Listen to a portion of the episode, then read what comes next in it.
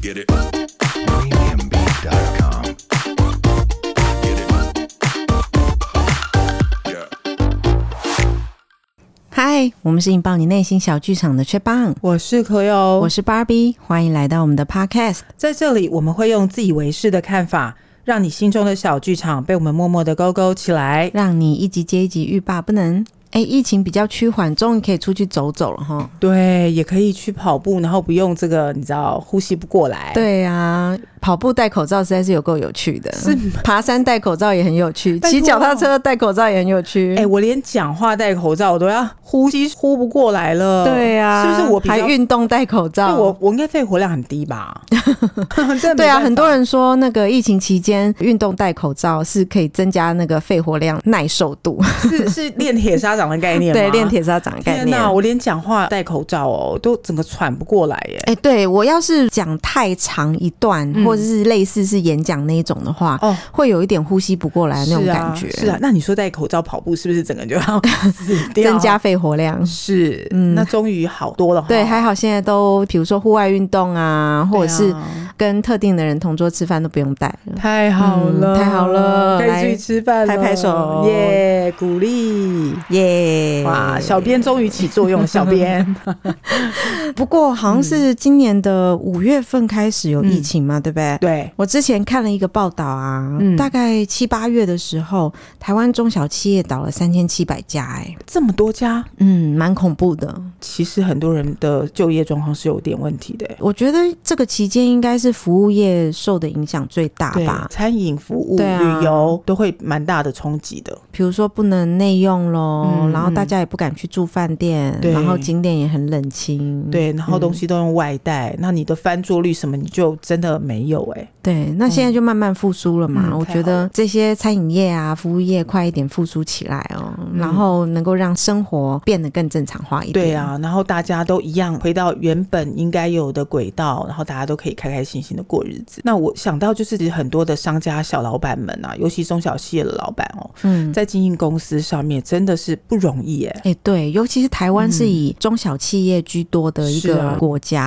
哦，毕竟大的企业真的是少数啦，尤其是面对现在外界的环境并不是太好哦，你可能从 COVID，那也是从中美贸易等等的很多都要仰赖中国的寻找原物料还是干嘛的，其实都有受到影响啦。吼，你外在环境是这样，那内在呢？其实内部的环境更是百百种。像我以前的老板啊，其实我跟他在大陆工作的时候，其实就有面临蛮多的问题，不管是嗯内外部的。外部我们不说，因为环境我们就先不说，但是内部真的是好几种款式可以聊哎、我觉得哦对对对对，嗯很多人可能都怀抱着一个创业梦吧，小到说我想开一个泡沫红茶店啊，对啊，或是咖啡咖啡厅啊。哦，太多了。大到你可能想要做一些比较专业的一些公司，，嗯对，其实经营企业有很多美美嘎嘎在里面、啊，嗯嗯，真的像你说的，开咸酥鸡摊也有他的专业嗯，在耶。对啊，你要怎么聘请工读生？你要怎么样排班啊？等叫等的货啊，真的腌制多久啊，对炸多久啊 SOP 啊，嗯你都嗯要有一定的这个步骤。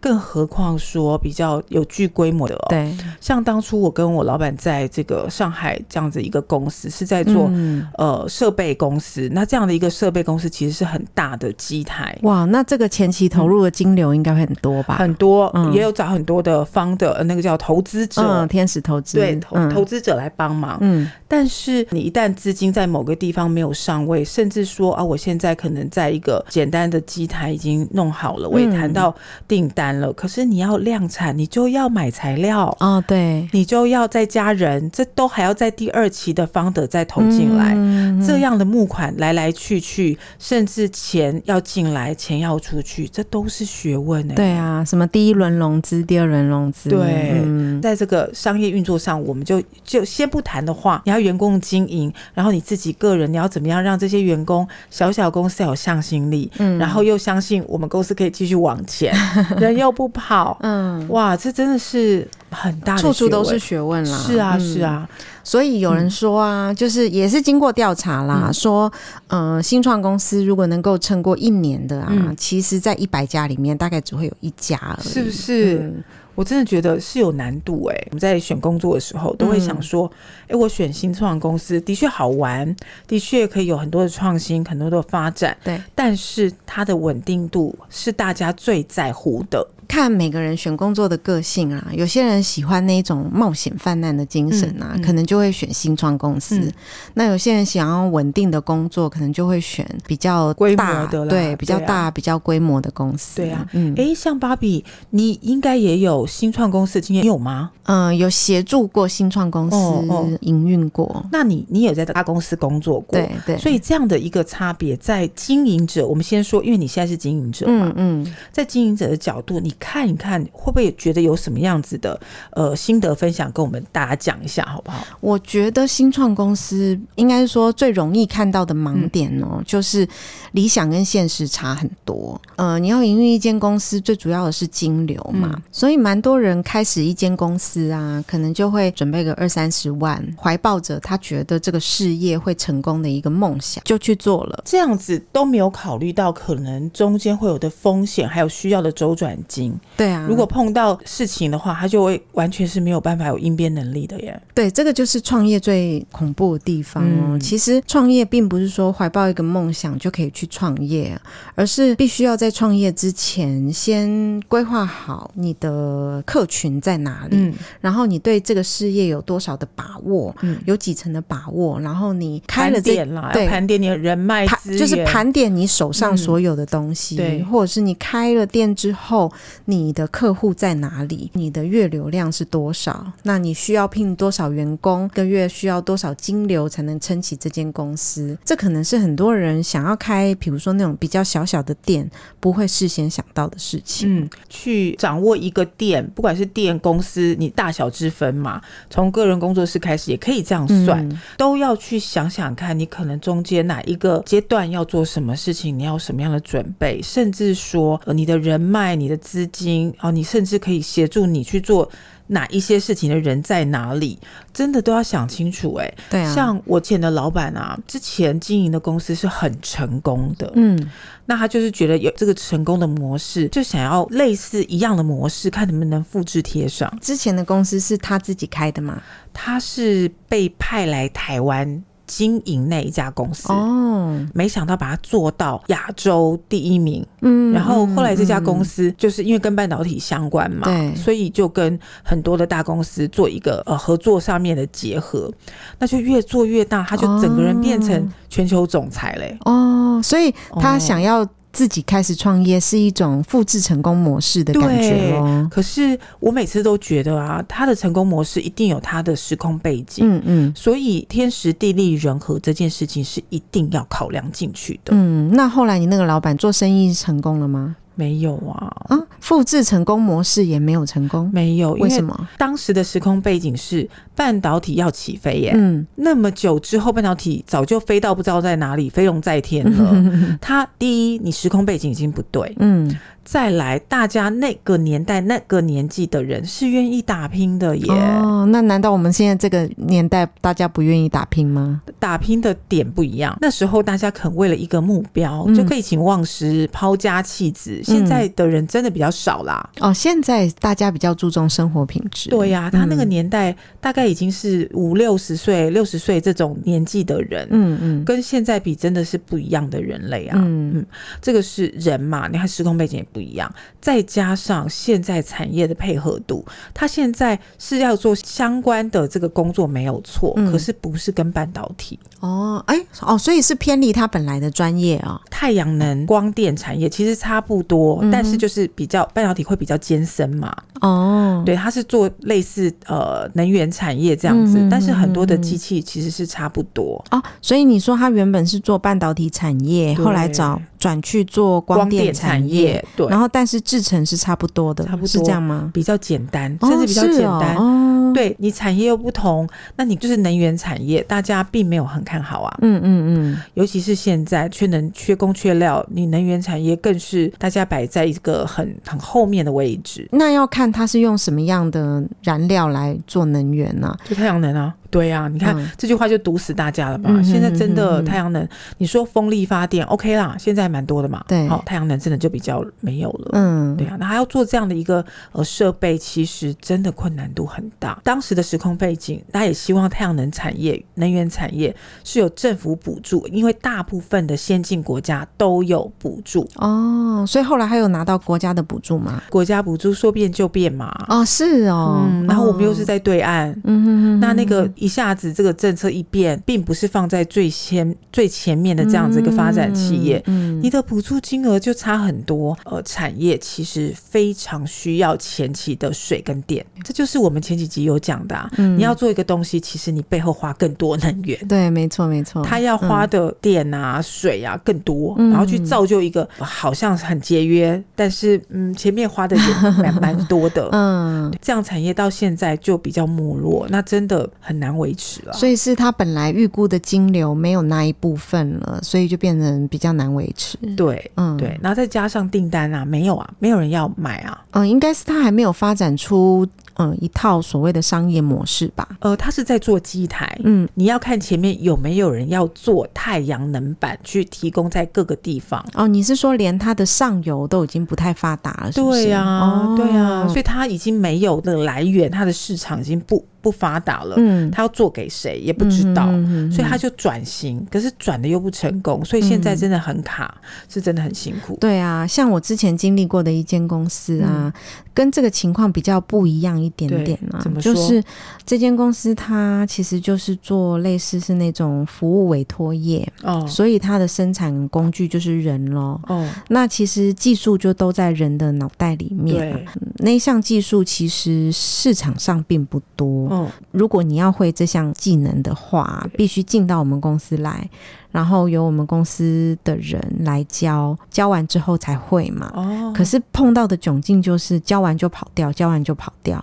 哦就导致说，嗯，这间公司人也一直都留不太住。嗯然后这是第一个问题嘛，对你训练出来的人他不一定会为你服务。哦，这第一个然后第二个是金流方面咯，因嗯为这是一个服务性质的产业嘛，所以你一定要提供服务，你才会获得你的金流。对，嗯当人员这样快速流动的时候啊，你所生产出来的服务品质就不可能很稳定对或很好嘛对。对那这样子，你可能就会引起客户的不满意。对啊，所以那没有想过要做一个 knowledge 的 database 吗？嗯，我觉得这就是大公司跟小公司的差别哦。大公司比较有那种知识管理的概念，嗯对，大公司所做出来的研发啊，或者是一些知识的传承啊，都会有一个单位去把这个知识管理对，给去去管保好，留下对，来。整合可好是啦。小公司就是很困难呐、嗯，其实营运的人就已经不多了，哦嗯你再新花成增。本，哦对，你懂再新增加人，你又要再花人的成本，对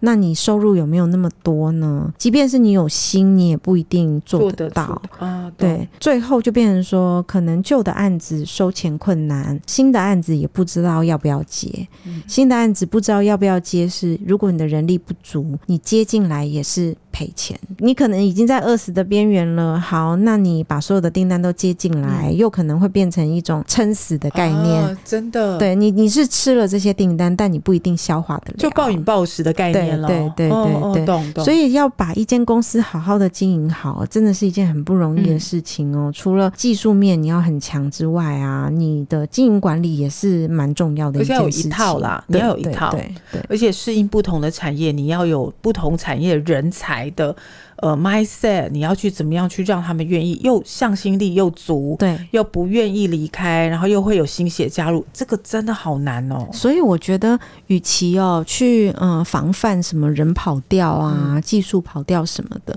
如果花一些心思来做一间公司的向心力哦，嗯或许是一种最有效的方哦法。哦哦，去防堵哦，倒不如我们先 proactive，就是对我先做一些事情，去让这个东西事先去做好，嗯大家愿意有一个同一个目标，我们的射箭的那个箭靶射在同一个位置上，会比较容易达成那个目标，而且不要太远，一点一点的往前，不然真的会有心无力啊。嗯，因为一间公司的最多组成成分就是人嘛，嗯，你要靠人才能够撑起这样的公司啊真。的，即便你很多是机械化的东西，你还是要靠人来管理啊。我要先让哪一个机台啊？我要先出什么产品嗯啊？我要我要跟什么样的客户签单呐、什么样的客户放前面？什么样的客户放后面？对。其实这些都是要靠各式各样的专业人才嗯去把它串在一嗯起，就像拔河啦，胖的人要站在最后面嘛，哈、嗯嗯，哦那会喊的、会会叫的，可能要负责发出声音。，对，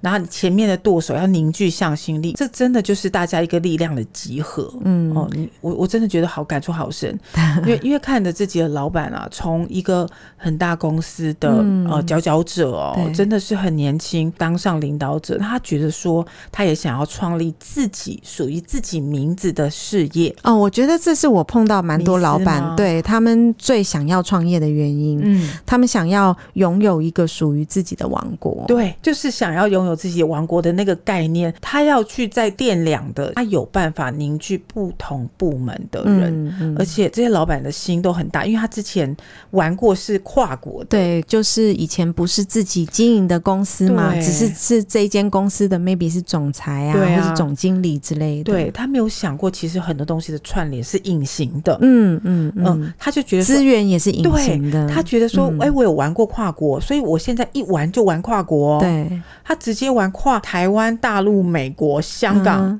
日本，嗯，嗯直接跨这样一开就直接跨，哦，很危。险。嗯，嗯嗯因为你的嗯金流，你要怎么在这些国家里面转，它都要时间呢、我现在大陆要发薪水，你要从美国转进来，嗯，它的时间转到从美国转到中国大陆，不知道有多复杂，但知道有中介站，因为美国跟中国是不能直接转，对，它会从香港开始，嗯还是从哪里转？嗯嗯，那都要时间嗯嗯而且中间万一有个写不对的，嗯，是不是退回去又再来一遍？ 嗯对啊。然后没有发到薪水的人，是不是就糟糕了？嗯，嗯其实创业真的很难呐、嗯我觉得创业最 key 的一部分呢、就是财务金流的部分啊、就是这个创业者他能不能够好好的掌控他的金流进跟出。哦，我有碰过一个老板呐、对他经营他的事业，金流并没有掌握的很好。可是他公司已经开了嘛，嗯对对客户有承诺，所以他也不能说，哎，我想要关掉就关掉。嗯他在钱不够的时候，就只好把东西拿去抵押，然后哦借新的钱进来。嗯，很快的一个月又过去了嘛，那这样子的钱就又烧光了。对可是你不可能让公司倒掉啊，对，他就是一再的去扩张他的信用，然后去借款，嗯然后去让这个公司营运下去。嗯这是一件很很危险很恐怖的事情、啊，因为你在业绩没有成长的状态下，一直去扩张你的信用负债，嗯到底要怎么去补那一块洞起来对呢？，而且这就是澳大于你的硬，对，你就永远是留的比较多、留啊，的比较多，进的比较少。嗯是啊是啊那不足的部分就要用贷款来负担。对。这件事情发生在我之前老板的身上，嗯，那他的方式是用订单去借钱，以前那个我碰过的那个老板，他也是用订单去借钱，嗯这个很恐怖、可是银行欸收哎、我我知道银行收，嗯他的银行各国的银行都收哦，对啊哦，但是他因为他就是看你的盈利能力嘛。对嗯，可是问题是我们自己内部人都知道他撑不下去啊，你要做出这个机台，可能有三步骤嘛，嗯，他已经第一个步骤他拿到订单，他就去跟人家借钱了。对，可是他要走到第二个订单的这个步，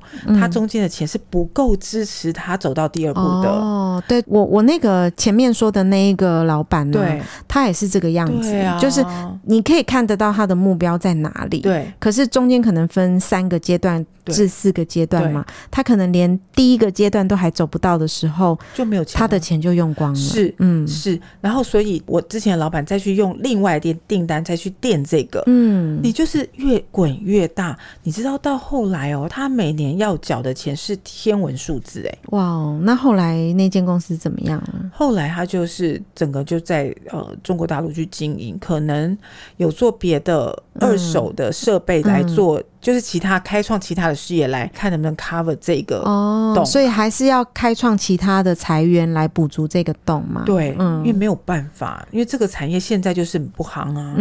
嗯嗯，而且现在就是要靠各国政府补助，对尤其是先进国家，你说德国、日本，他们才会补助这种能源产业的钱呢、嗯嗯嗯，你像台湾啊，以前有补助，但是现在补助的金额我不知道有没有被砍半，或者是没有了。我记得没有了哎、因为对啊目前政府在推的是五加二产业，是我在里面好像没有看到太阳光光光电电产业，没对有没有。对，所以你说，哎、我我可能架一片太阳能板可以产出多少瓦数的？嗯，那每个月可以有一百万好了，嗯那政府好像会再送你一百万，还是再送你五十万？哦类，似对这对样。对，政府如果是鼓励，很尝试用这种手法。，对，但你你连这一百万你都做不到，嗯你怎么拿得到那个补助？因为你的前提是你要先做那一百万对啊，对，对那就一百万都还没做嘛。嗯现在他面临的窘境是这样，所以他只好去中国大陆发展。嗯那现在发展，他中国大陆的最先进要发展的产业并不是这个，嗯所以现在他会落的没有补助金，哦，那真的蛮困难是的，蛮困难的，嗯很难经营啊。因为像我们现在两举的两个例子啊，都是可能员工请的比较多的公司，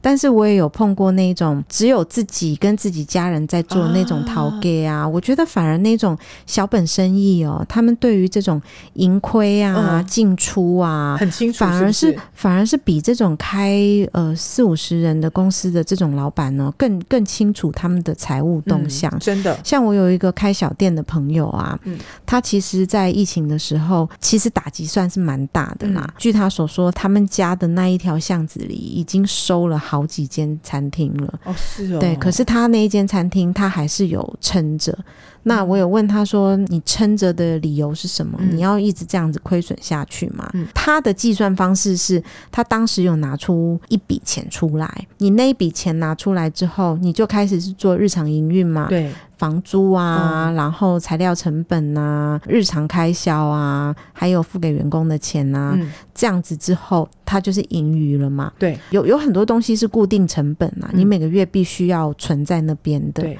他的算法是说，当时他拿出的那笔钱来，资金是会做流动的嘛，就是你你可能有进，然后又有出，有进又有出。嗯那他的计算方式是在他拿出的这一笔钱里面，已经完全消耗殆尽了，那就是他要关掉这间店的那一天。可是如果还还转得动，他就会觉得他 maybe 还可以再撑到客户再回来的时候。哦那我听这个就会觉得，诶，这个老板他虽然是开小店，但是他的脑子是很明白的，对他知道自己的停损点在哪。对，像我们刚刚前面举的那两个例子，就是。比较不知道停损点在哪的老板，或者是员工请对太多，你想要止血也很难止血的对那一种公司，其实是更需要去前期规划，然后再决定要不要扩到那么大。要不然等到你所有的客户都拉进来了，然后身材器具都拉进来了，才发现转不动的时候，其实也已经来不及了。我觉得你刚嗯刚说的很对哦，我觉得设立停损点这件事情很重要，嗯嗯，不论是做什么事情都应该要这样。对啊，对啊，就像不管是个人还是公司，嗯，那我们这一集很特别，我们是从企业主的角度来看。嗯当然，这个东西是负担你员工所有的，就是目前的他的身家性命嘛。嗯不要说这么严重 啊，就是是啊，一间企业当然对是负担员工的身家性命啊、对他要养活他们嗯家的这样的一个钱，你好几个家庭嗯都叫这个公司去支撑嘛。嗯，所以你更要去想到哪一个阶段，你就要逐渐要喊卡了。其实我觉得逐渐要砍咖哦，嗯也是要一些决心的。是啊因为就我来看啊，哦一间公司逐渐喊咖，呃，手法可以有很多种对哦，比如说裁员，对或者是呃 cost down，就对是东西不要用那么贵。对对，但是你觉得是不是每个企业都有这样的想法呢？我碰到的有某些企业可能没有办法接受 cost down 或裁员这件事情、欸，像我之前那个老板，他就是没有踩刹车，他的他的车是没有刹车这件事情、哎、嗯，车没有刹车，好恐对，怖，很恐怖啊！你都会看他一直一直去外面要订单，嗯但是做不做得到再说，因为他要先去用那个借钱啊，对对对，对呀、嗯我以前老板是这样啦，所以我都看了觉得替他很害怕，因为这个车失速了，你知道吗？嗯嗯，哦，这个是接进来之后不知道做不做得出来。，对，嗯，我现在讲的是另外一个反面的，就是如果订单没有那么多，那是不是要试着裁员呐、或者是减少支出？对其实也是一种方法。啊是，一间公司要懂得怎么瘦身，你才有办法再爬起来。对，像风光一时的 Sony 啊，其实它在二零零八就开始亏损了。嗯，嗯，它从二零零八一直亏损到二零一二年，后来二零一二年的时候呢，它的 CEO 平井一夫接了这间公司哦，他开始对于 Sony 做大瘦身。嗯嗯，比如说 Sony，我们最熟知的是它的电视，对不对？对我们小时候都觉得 Sony 的电视是最好的、最真棒的超级棒，对，最好最棒的，嗯因为 Sony 就是早期非常非常的成功哦，嗯所以以前的员工都沉浸在那一个很辉煌的年代。嗯当时液晶电视出来的时候，他们并没有马上就跟哎，上。没有哎，哎，对，对他们并没有马上跟上，因为那时候是他们还很沉浸在自己的 CRT 很成啊功对对的对这个状态里，有哦所以后来在他们一不小心没有注意的状况下，就被其他公司给赶过而去且了。感很深呢。对，所以后哦来 Sony 在这方面其实是一直都远远落后的。我刚刚提到，二零一二年有一位叫做平井一夫的 CEO 嗯接任这个位置之后。对，其实他接手的时候，公司财务状况已经很糟糕了。外界看起来还是觉得 Sony 很风光，对啊但是其实 Sony 的财报已经逐年在亏损了。嗯，那那时候他其实做了几件大事哦，比如说他卖掉嗯、呃纽约最著名的 Sony 大楼，哎，真的，对，那时候他嗯卖掉那栋卖掉大楼的时候，其实蛮多老员工都反对。标志性对哎，对对，就在于这个标志对性，就是一个日本企业嗯可以在纽约买下这么高的大楼哦、对，那真的很漂亮。对，那那其实嗯就是一个象征意义、对啊。哎，我跨足到纽约这样象征性的对啊，城市，然后是公司的大楼。嗯那如果卖掉的话，其实是呃全集团的人都会觉得很可惜的。嗯可是那时候他非常有魄力的把那一栋大楼卖掉，然后也很有魄力的在全球很多地方都进行裁员的动作。嗯后来慢慢用了几年的时间呢、把 Sony 的财报从红字拉到变成营收有成长的状态。嗯，这个其实是我觉得要很有勇气的人很有才勇气对才有耶办法做这样的事情，尤其是像日本人他们这么好面子，好面子跟保守的一个嗯嗯民族，怎么有办法接受，比如说这种地标性的东西被卖掉？卖所以那时候他其实也切掉了公司里面的笔电事业部，哦也切掉了电视事业部，对他们就不哇再做。这个很大的手腕欸。对对嗯，对，那切掉这样子象征性的事业部，也是必须要有很强的信心，嗯才有办法这样子切掉。对，他一步步的带 Sony 从亏损啊，带到后来营收成长啊，嗯、也是他的一个决心跟魄力哦，嗯才能够扭转这样子的金流的颓势哦，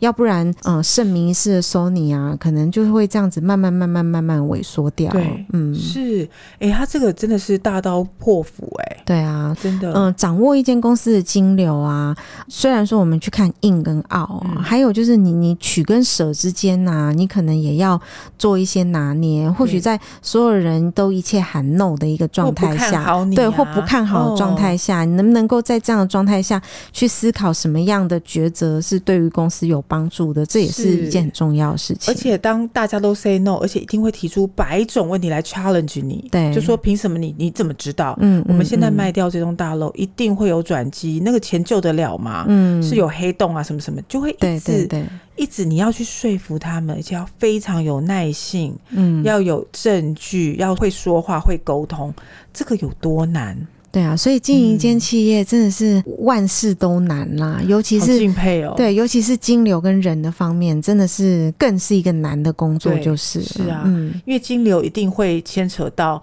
呃哪边要先断掉，哪边要断尾求生，哪边对要嗯对先对对步枪，对，你的断尾资求生，对，你的资源就会先流到那边。嗯，那相对的，就会有一些人的利益受到影响。那那些人的这个 political 政，就是 political 叫什嗯，么那种政治政倾治向角力啊，政治角力，对哎对对，我的电视部被那个取消了，嗯那我要被塞到哪里？嗯啊，你是这样子嗯是要让我没工作是吗对？对，你就会有抗争的力量。对，嗯所以还会有这方面的压力。是啊，哎、不要说哎、当好像当 CEO 很 风光，其实其实很辛 CEO 是苦最辛苦的工作，是、嗯是，不要大家都看老板好像都哇，就是出入名车啊，嗯穿着衣着光鲜亮丽，你没有想过他真的是困维 k 呢？对啊，所以你哦看，我们今天举了很多例子哦，从那种小小店的小老板呐、嗯到中的我们都认识，我们身边经历的老板嘛，对到这种诶可以写进教科书里面的那个翻转公司颓势的这一种 CEO 的故事对、哦，